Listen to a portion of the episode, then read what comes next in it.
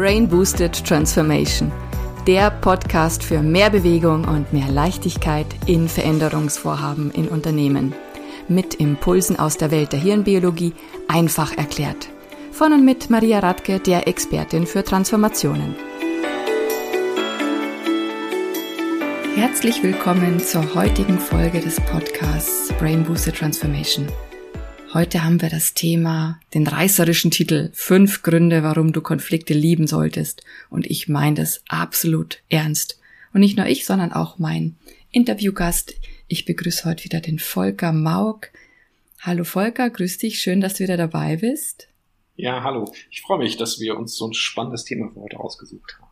Ja, und für die Zuhörer, die dich noch nicht kennen, du bist ja ganz stark mit Neurowissenschaften beschäftigt, hast auch ein Buch geschrieben, zu dem Thema hirngerechte Kommunikation und gibst auch Trainings dazu. Und oftmals scheuen Menschen ja wirklich in potenzielle Konfliktthemen reinzugehen, die anzusprechen. Warum denkst du, ist das so? Viele Menschen haben Angst vor Konflikten, ne? weil äh, Konflikte immer auch potenziell äh, wehtun können, ja, oder äh, uns erschrecken können und so. Und Angst ist immer etwas, was ähm, unserem Verhalten oder unserem unserer Gesundheit, unserem Denken und sowas überhaupt nicht hilfreich ist, weil Angst hindert uns ja auch. Hm. Also das Thema Konflikt ist dann oft eben äh, konnotiert mit Ausnahmezustand. Etwas so mhm. soll das nicht sein und es ist immer unbequem. Also so die mhm. Wahrnehmung habe ich auch. Ich gehe ja gerne immer auf den Grund der Sachen und wenn ich jetzt das Wort Konflikt nehme, dann und im äh, Lexikon nachschaue, dann sehe ich, dass das aus dem Lateinischen kommt und zwar von den Wörtern Konfliktus, das ist das Aneinanderschlagen, der Zusammenstoß. Oder aber auch konfligere, konfligere ist das Verb, bedeutet zusammenschlagen, aber auch zusammenbringen, vereinigen, verbinden. Denn letztlich ist es ja immer ein Reiben zweier Kräfte mit dem Ziel der Versöhnung. Wenn man hier potenziellen Konflikt hat, dann hat man zwei Positionen mit einer Kraft dahinter.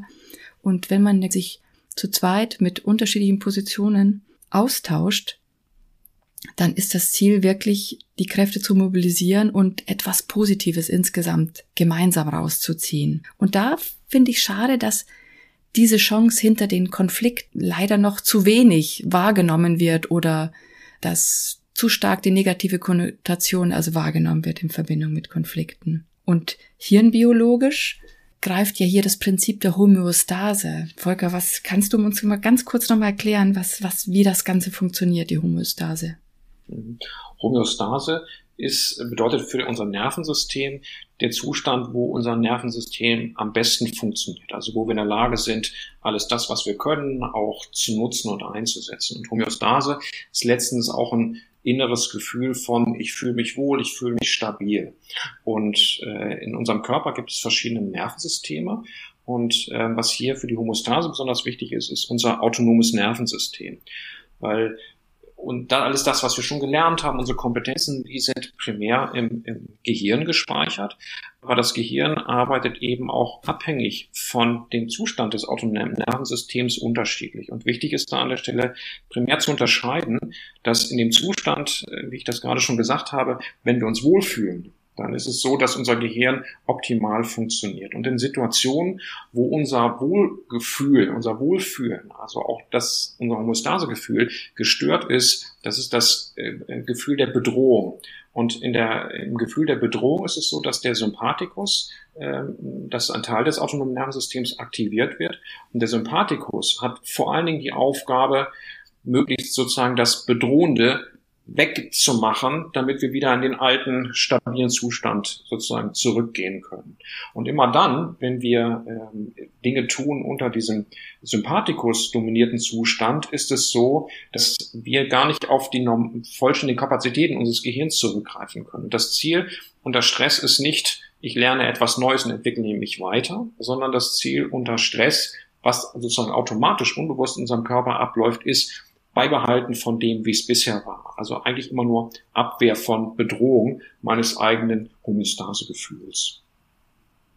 Und wenn das Homöostasegefühl, das Gute aber da ist, wenn das innere Gleichgewicht wirklich gut hergestellt ist, kann ich aber definitiv, kann ich Veränderungen, kann ich Neues lernen, ich kann Veränderungen integrieren und ich kann insgesamt weiterkommen. Also das gehört zu diesem Gleichgewicht mit.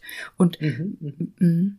und wenn ich dich jetzt richtig verstanden habe, sagst du ja auch, wenn aber die Bedrohung insgesamt zu groß wird, dann schaltet eben das Nervensystem auf Sympathikus-Dominanz um das heißt, der mhm. Sympathikus übernimmt und dann bin ich ja in diesem Angriffs- oder Abwehrmodus und kann eben nichts mhm. mehr dazu lernen. Mhm. Genau, also ähm, das, der Punkt sozusagen, wenn wir mit etwas konfrontiert werden, was irgendwie äh, wo wir das Gefühl haben, das ist neu, kenne ich nicht. Ja? Neu und kenne ich nicht, gibt es im Gehirn immer ein, ein System, was äh, neu und kenne ich nicht, ob das für mich gefährlich sein könnte. Und wenn ich in diesem Zustand neu kenne ich nicht bleibe, mit einer interessierten Grundhaltung zu schauen, was gibt's denn da anderes als das, was ich bisher kenne, dann ist es so, dass ich stabil auf der Seite bleibe, wo mein Nervensystem in der Lage ist, etwas Neues zu integrieren. Immer dann, wenn dieses Checksystem neu kenne ich nicht sagt, will ich nicht, kann ich nicht und ist gefährlich. Dann kippe ich auf die Stressseite und dann versucht mein System sozusagen so, wie ich mich verhalte, auch in so kommunikativen Situationen, einfach nur die Situation so aufzulösen, dass ich so bleiben kann, wie ich will. Das heißt, die Grundhaltung, oh, es gibt etwas, das kenne ich noch nicht und ich bin neugierig, was davon vielleicht auch interessant für mich sein könnte, ist immer ein Sicherheitsgefühl auf der Seite, ich bin in der Lage, auch etwas Neues zu lernen und auch gemeinsam mit anderen nach einer Lösung zu suchen. Das heißt, letztendlich die Angst von manchen Menschen eben in Konflikte reinzugehen, liegt darin begründet, dass sie vielleicht zu oft ähm, die Erfahrung gemacht haben, dass sie in diesem Sympathikus-Modus die, die, die Konfliktdiskussion hatten, ja, wo sie wirklich mhm. sich in ihrer Sicherheit bedroht gefühlt haben. Mhm. Aber es gibt eben den anderen Pfad noch, wenn, und das ist ja das, äh, der kontrollierte Parasympathikus oder der ventrale Vagus, der da dominiert. Und in diesem Zustand der Sicherheit kann ich aber auch konfliktträchtige Themen wirklich gewinnbringend für mich klären und zusammen mit anderen auch gut klären. Ja, das hat ja viel auch was mit, mit ähm, sozusagen früheren Erfahrungen zu tun. Ne? Hast du gerade auch schon mal so angesprochen. Wenn ich merke, da kommt jemand mit einem Thema, wo ich das Gefühl habe, kenne ich noch nicht, ist neu. Äh, und ich habe in der Vergangenheit die Erfahrung gemacht, wenn jemand mit einem neuen Thema kommt, was ich noch nicht kannte, dass ich in der Regel dann zum Beispiel klein beigebe, nenne ich jetzt mal. Ne? Sozusagen irgendwie, ich ordne mich dem unter, damit ich jetzt nicht irgendwie ähm, dann tatsächlich ein, in einen Konflikt gehe, der für mich dann irgendwie negative Auswirkungen hat oder sowas. Dann ist es so, dass ich äh, sozusagen im Prinzip so eine Erwartungshaltung habe, dass jeder Konflikt für mich schädlich sein könnte. Also halte ich dann meine eigenen Sichtweisen auch zum Beispiel auf ein Konfliktthema oder auf eine Lösungsmöglichkeit zurück. Und das wäre eben der Zustand, ich ziehe mich zurück und bleib bei dem, wo ich bin und bin nicht in der Lage, meine eigenen Themen mit einzubringen. Hm, jetzt hast du gesagt, eine Person, die da sagt, äh, kenne ich nicht, das Thema kenne ich nicht, also ich fühle mich äh, per se dadurch bedroht, dass ich das nicht kenne. Aber ist es nicht etwas absolut Normales und Selbstverständliches, dass wir tagtäglich mit etwas konfrontiert werden, was wir nicht kennen? Ähm, wie, ja, ja. Nein, nein, nein, das stimmt schon. Natürlich äh, werden wir ständig mit Dingen ähm, konfrontiert, die wir nicht kennen. Und üblicherweise ist es so, dass unser Nervensystem das versucht dann irgendwie eine Systematik zu finden und zu sagen, so, was habe ich in meinem Repertoire, ähm, das mit dem, was jetzt neu ist, ich irgendwie arbeiten kann. Und das sind jetzt Situationen, die nicht klassischerweise sozusagen Konfliktpotenzial beinhalten. Konfliktpotenzial heißt eigentlich, da kommt jetzt jemand anderes mit einem Thema, was eigentlich nicht richtig zu dem passt, was ich eigentlich subjektiv als für richtig halte oder für mhm. funktioniert. Mhm. Ja, das heißt sozusagen, da gibt es etwas, ähm, wo ich so das Gefühl habe, ist, ich muss jetzt plötzlich alles anders machen als das, was mhm. ich vorher bisher gedacht habe oder sowas. Mhm. Und das ist der Teil sozusagen, wo sozusagen, du hast es vorhin ganz schön beschrieben mit der lateinischen Übersetzung, da entsteht Reibung, Wärme, ja. Das heißt, ich merke irgendwie, ah, kenne ich nicht, passt nicht so richtig. Und wenn ich aber in diesem Zustand kenne ich nicht, passt nicht so richtig, trotzdem offen bleibe für das, was von außen kommt. Ja, also das Entscheidende ist immer sogar, ich habe etwas Wichtiges und Richtiges zu sagen oder habe eine gute Idee dazu, aber es könnte sein, dass das, was von außen kommt, auch interessant ist, mich damit zu beschäftigen. Dann bleibe ich auf der Seite, ich kann daraus was Konstruktives, was Neues machen. Das ist ein Schlüssel letztendlich. Wie, wie gehe ich rein und äh, bin ich aufnahmefähig oder bin ich anderen Meinungen gegenüber offen? Denn meine Erfahrung ist, wenn Konflikte wirklich so mal ausbrechen, wenn es dann wirklich zur Sache geht, im negativen Sinne, ähm, dann ist das, weil eben eigene Bedürfnisse nicht erfüllt sind oder meine eigenen Erwartungen also wirklich missglückt sind. Also dann ist die Enttäuschung mhm. groß. Und mhm. wenn die Erwartungen missglückt sind, dann ja meistens deswegen, weil ich ganz konkrete Erwartungen hatte. Und wenn ich mir vorstelle, und so und so muss das sein und anders geht das nicht, dann ist die Wahrscheinlichkeit sehr hoch, dass ich enttäuscht werde und dann automatisch mhm. in diesen Stressmodus verfalle. Mhm. Du, mir fällt da aus der äh, Arbeit was ein, ja, dass ich das, ich meine, ich, bei mir passiert das hier genauso. Mein Gehirn funktioniert genauso wie alle Gehirne, ja. Dass ich das manchmal kenne zum Beispiel, dass jemand sagt, ich habe da mal eine ganz andere Meinung dazu, ja. Weiß ich, dass bei mir auch das angetriggert sein kann, ist, oh, jetzt kommt schon wieder irgendwas anderes. Aber wenn ich an der Stelle sage, ich nehme die Haltung ein, oh, da kommt jetzt was anderes, aber es könnte vielleicht doch interessant sein, mir das anzuhören. Ja, wäre jetzt bei mir schon auch der Mechanismus, ah, will ich vielleicht nicht hören, aber ich bin trotzdem bereit, mir das anzuhören. Wäre jetzt für mich selber eine Strategie, um tatsächlich auf der Seite, ich bin in der Lage, etwas Neues zu integrieren und eben nicht in einen destruktiven Konfliktlösungsmodus zu gehen. Du sagst destruktiver Konfliktlösungsmodus, aber wenn ich mir so den, den ähm, Sympathikus-Modus angucke, dann ist es ja nicht wirklich ein Lösungsmodus, sondern eigentlich nur, ja, wie du gesagt hast, ich bleib so wie ich bin, ich bleib bei meiner Meinung. Es verändert sich eigentlich nichts. Und diese zwei mhm. mhm. unterschiedlichen Positionen, die bleiben ja auch im Raum stehen und die können ja dann unterschwellig weiterschwelen. Das heißt, der Preis, den ich dafür zahle, wenn ich in diesem Sympathikus-Modus, also in diesem Stressmodus bleibe und versuche, aus diesem Modus heraus das Thema weiter zu bearbeiten, der ist ja recht hoch. Ja, also ich kann ja dem anderen gar nicht vermitteln, worum es mir geht. Also mir ist mein, meine Position wichtig, aber ich bin in dem Modus ja gar nicht in der Lage, wirklich verständlich zu machen, worum es mir geht, was mir wichtig ist. Weil wenn ich aus, aus diesem Stressmodus heraus kommuniziere, dann kommt ja dieser ganze Stress wieder mittransportiert und dann ist mein Gegenüber ja gar nicht mehr in der Lage, das offen und wertschätzend anzunehmen. Klärung als solches ist nicht wirklich möglich. Man beendet ein, ein Thema, in dem man sagt, okay, wir haben uns nicht geeinigt oder ich habe recht, aber letztlich ist man inhaltlich nicht weitergekommen. Also wenn ich die Situation auch mal auf mich beziehe, ist, wenn jemand mit einer anderen Meinung kommt oder einer anderen Sichtweise als ich, dann ist es so, dass ich, wenn ich einfach nicht zuhöre, ja, einfach sozusagen auf Durchzug schalte, ähm, das wäre bei mir auf, auf, de, auf dem, im Stresssystem einfach der, der Fluchtmodus, ja. Das heißt sozusagen, ich höre nicht zu, ich konfrontiere mich nicht mit etwas anderem, ich ordne mhm. mich dem unter. Ich heiße noch lange nicht, dass ich dem Recht geben muss. Aber das wäre sozusagen in meinem System, ich höre gar nicht zu. Ja? Eine andere Variante, wie mein Stresssystem in dem Moment reagieren könnte, ist, dass ich zwar zuhöre und am Ende sage, ich äh, halte das aber alles falsch für dich, ich sage, meine Variante ist richtig. Ne? Das wäre dann der, mhm. der Fight-Modus auf der Kommunikationsebene. Und beide Dinge haben sozusagen ein, nicht das Potenzial, nach gemeinsam neuen Lösungen zu suchen, sondern das eine basiert drauf, okay, soll er halt machen, was er will, aber wir machen es halt nicht zusammen, ich bleib so, wie ich bin. Und das andere ist eben eher der Modus, ich versuche den anderen sozusagen zu unterdrücken, zu besiegen, nur dadurch, dass ich halt irgendwie lauter oder machtvoller auftrete. Und beides sind halt Muster, die dazu führen, dass es halt bleibt, wie es ist. Und man könnte durchaus sagen, manchmal ist das vielleicht eine kurzfristige Lösungsstrategie, einfach eine Diskussion zu beenden. Aber es bleibt halt alles beim Alten und die Themen sind ja trotzdem immer noch da. Und deswegen ist es wichtig, eben an der Stelle äh, zu gucken, sozusagen, was, wie gehe ich halt sozusagen damit, damit um, wenn ich selber mit etwas konfrontiert werde was nicht zu meinen klassischen Sichtweisen oder Denkweisen passt. Ja, ich finde im, wirklich immer wieder hilfreich, sich die Frage zu stellen, was ist der Preis dafür, den ich zahle, wenn ich nicht bereit bin, mir andere Meinungen anzuhören? Mhm. Weil der Preis ist immer, vor allem wenn man im Stressmodus ist, man kommt nicht weiter.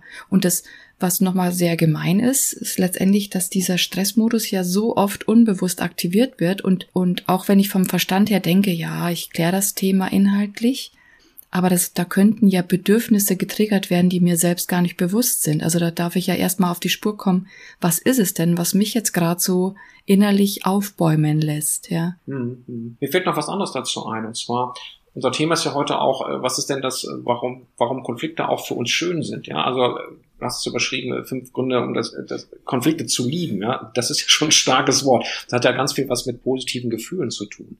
Und der Punkt ist sozusagen, wenn ich einen Konflikt löse und es bleibt alles so wie beim Alten, dann ist es so, dass ich meinem Gehirn an der Stelle tatsächlich bestimmte schöne Dinge auch vorenthalte.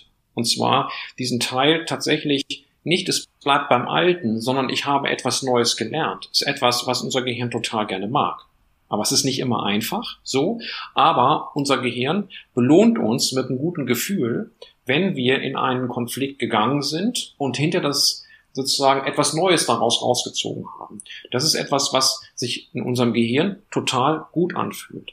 Wenn wir immer so bleiben, wie wir sind, dann ist es so, dass irgendwann auch sozusagen in unserem Nervensystem sich ein Zustand von, von Langeweile äh, ähm, äh, sozusagen einstellt. Das kann man auch mit, mit bestimmten neuronalen Hormonen ähm, ähm, erklären. Das hat was mit dem Serotonin zu tun. Das heißt, wenn immer alles beim Alten bleibt, ist es so, dass dieses Serotonin eben auch nicht aktiviert wird, sondern eher wir uns sozusagen irgendwie auch gelangweilt fühlen. Kein schönes Gefühl. Aber etwas Neues entwickelt zu haben und insbesondere etwas Neues mit anderen zusammen entwickelt zu haben, das löst bei uns im Gehirn positive Dinge aus. Und das ist etwas, was unser Gehirn total gerne hat.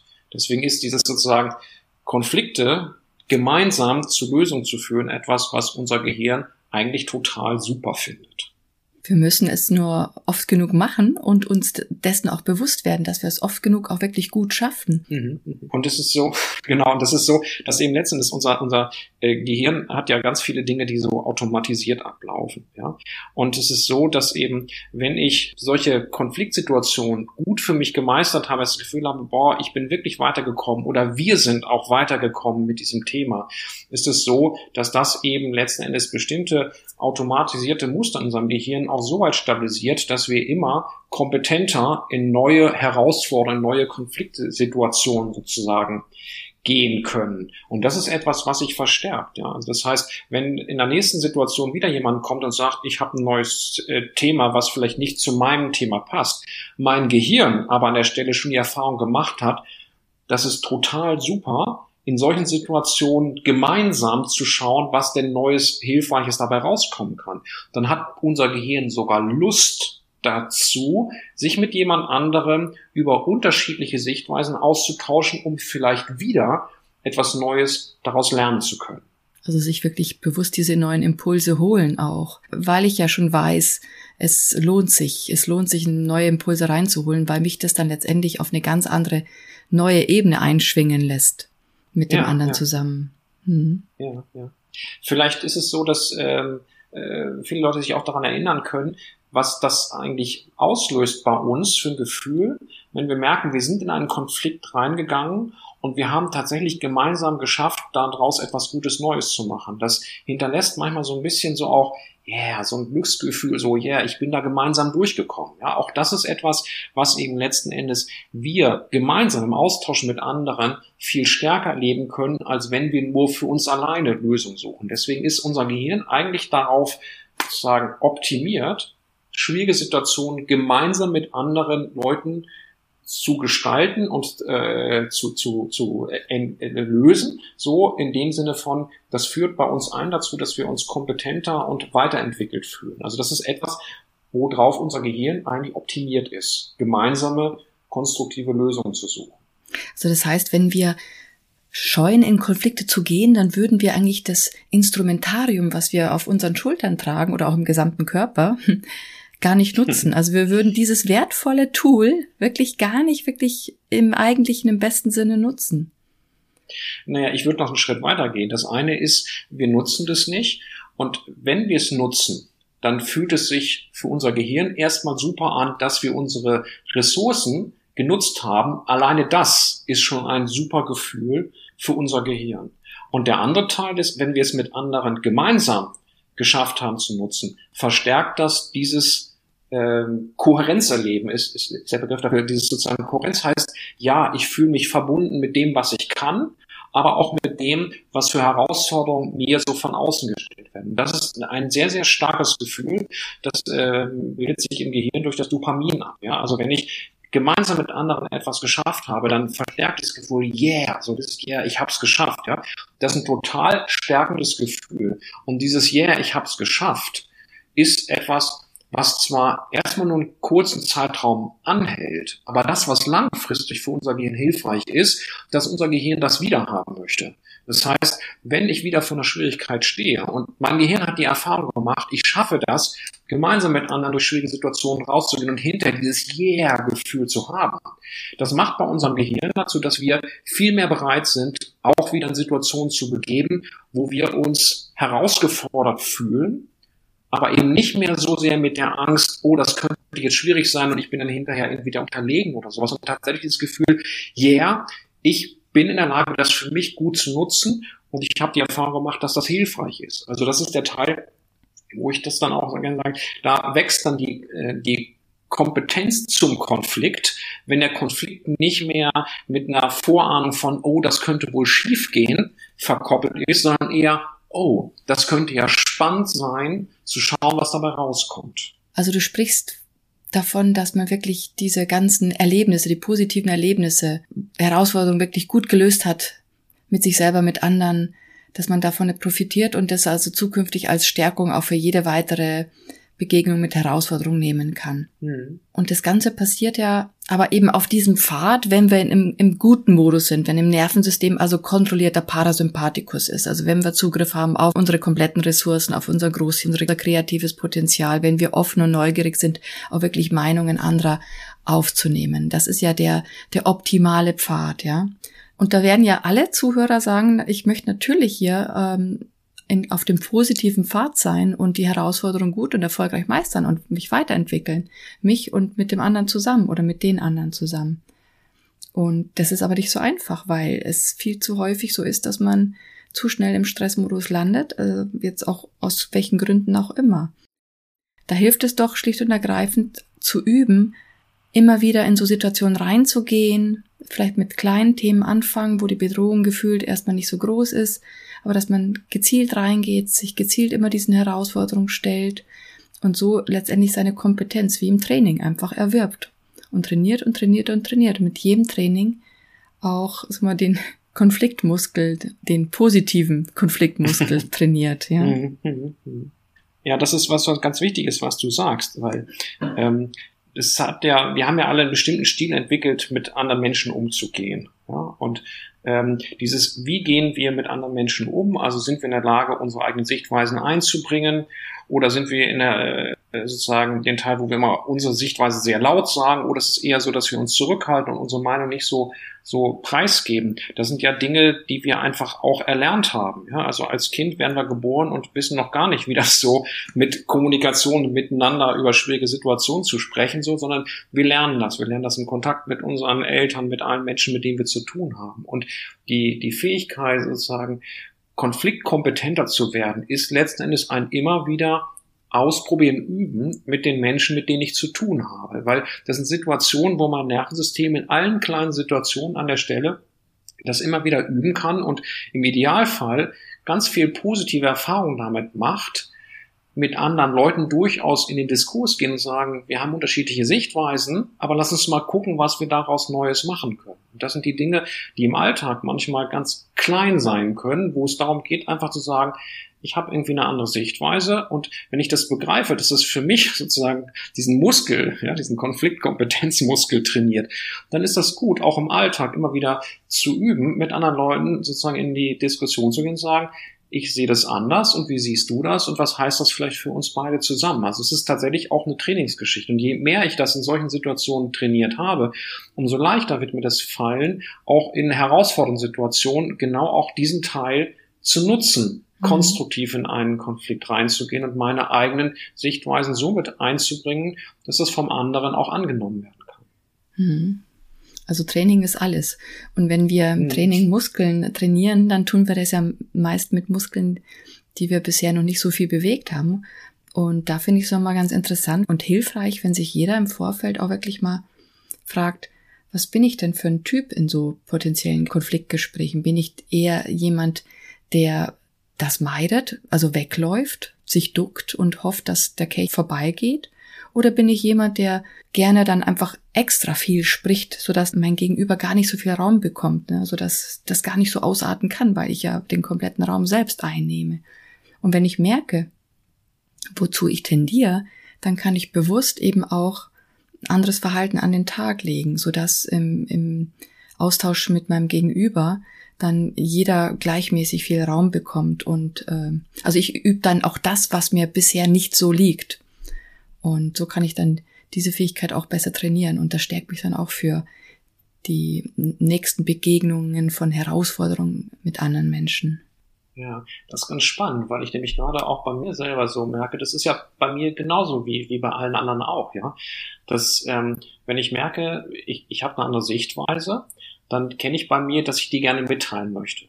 Und gleichzeitig kann ich dann in dem Moment auch sagen, okay, ich möchte die gerne mitteilen, aber ich übe jetzt mal noch eine Weile zuzuhören, was der andere so sagt. Und genauso kenne ich aber Situationen bei mir auch, wo ich eher mich zurückhalte. Also es ist nicht ein generelles Muster, was bei mir immer gleich ist, sondern das ist auch manchmal situationsabhängig, ob ich eher sozusagen in die Muster gehe, ich sage mal lieber nicht, was ich denke, oder dass ich das Gefühl habe, ich will jetzt sofort sagen, was ich denke. Und in beiden Situationen habe ich die Möglichkeit, jeweils in die andere Richtung das auch zu trainieren. Ja, und wenn wir das trainieren, Konfliktkompetenz trainieren, das ist die eigene Position, die Bedürfnisse wahrnehmen, diese zu schärfen und klar kommunizieren einerseits, aber auch die Position des anderen wahrzunehmen, es zu verstehen, gegebenenfalls nachzufragen, andererseits.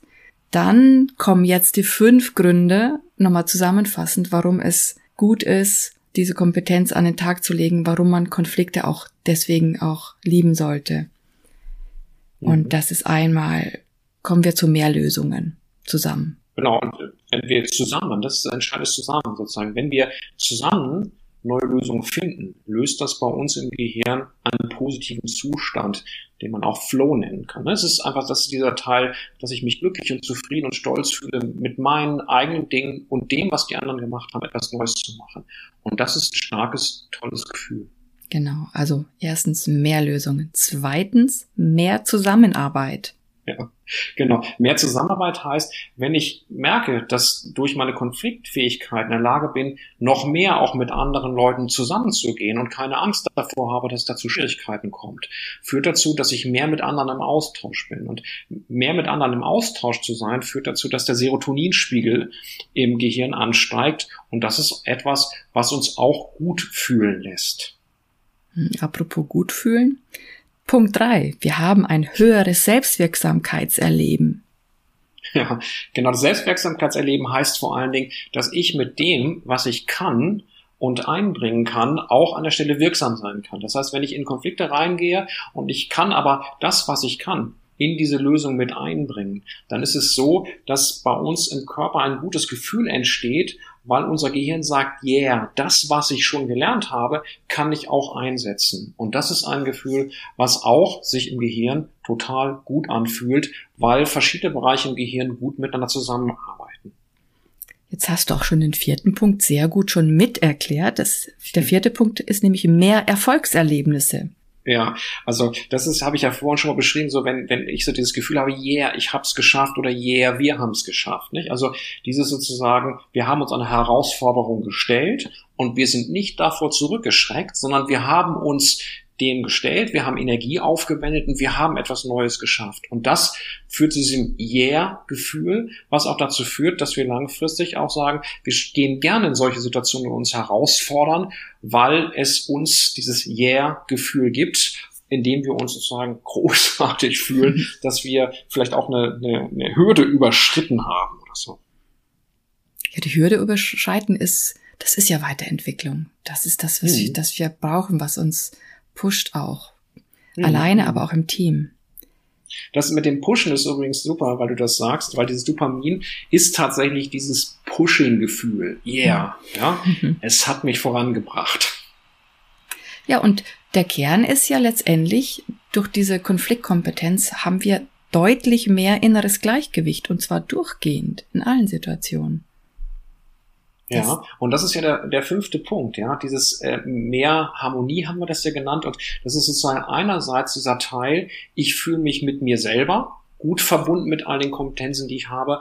Und ich fühle mich aber auch gleichzeitig mit den Menschen, mit denen ich äh, zusammenarbeite, meine Zeit verbringe, auch verbunden, weil wir gemeinsam gute Erfahrungen gemacht haben. Und das wird überschrieben mit dem Begriff des Kohärenzerlebens. Also sozusagen, ich bin mit mir gut im Kontakt und rein und ich bin gleichzeitig mit meinem Umfeld gut im Kontakt. Und das ist etwas, was sozusagen dieses Homöostasegefühl eben total stark werden lässt. Hm. Also, das sind unsere fünf Gründe, warum man Konflikte lieben sollte. Und mein Credo ist es, wenn jetzt hier Konflikt, potenzielle Konfliktthemen sich zeigen, dann würde ich immer sagen, nehmt die an wie auf dem Silbertablett als Geschenk, ja. Wenn wir uns daran wagen, uns da reingeben in den Austausch über dieses Thema, unsere Position schärfen und stärken und aber auch uns weiterentwickeln, indem wir uns alle anderen Positionen mit anhören und eine gemeinsame gute Lösung finden, dann ist es eine der wichtigsten Kompetenzen, gerade in der heutigen Zeit, also die berühmte VUCA-Zeit, ja, die volatile, unsichere, komplexe und mehrdeutige Zeit. Die Konfliktkompetenz ist eine der wichtigsten Kompetenzen, aber insbesondere auch für Teams. Also je mehr unterschiedliche Meinungen ich habe, desto reicher sind die Lösungen, die man gemeinsam erarbeiten kann, desto breiter das gesamte Gruppenwissen, desto sicherer auch. Also wenn jeder in der Lage ist, hier aus diesem guten Modus heraus die Dinge einzubringen, seine Position einzubringen, sich die andere Position anzuhören und wenn, wenn das alle gut trainiert haben, das, mhm. das macht Teams unschlagbar. Ja, liebe Zuhörer, wenn ihr noch mehr zu der Homöostase wissen wollt, es gibt die Podcast Folge 1, die beschäftigt sich damit.